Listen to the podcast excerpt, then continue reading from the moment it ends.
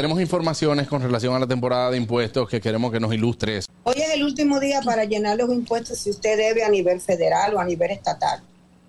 Tiene que llenar con extensión si usted no puede pagar en el día de hoy, porque la multa por no llenar es más fuerte que la multa por intereses de lo que usted deba. Si hacemos la extensión, tenemos seis meses más para trabajar sus impuestos debido a cómo se debe hacer y con tranquilidad.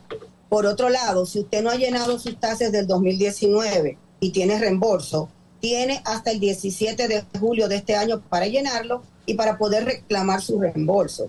Si no lo hace ahora, va a perder el reembolso del 2019. Por otro lado, también las corporaciones. Si usted tiene una corporación hoy y no está listo, también vamos a hacer extensión por las corporaciones.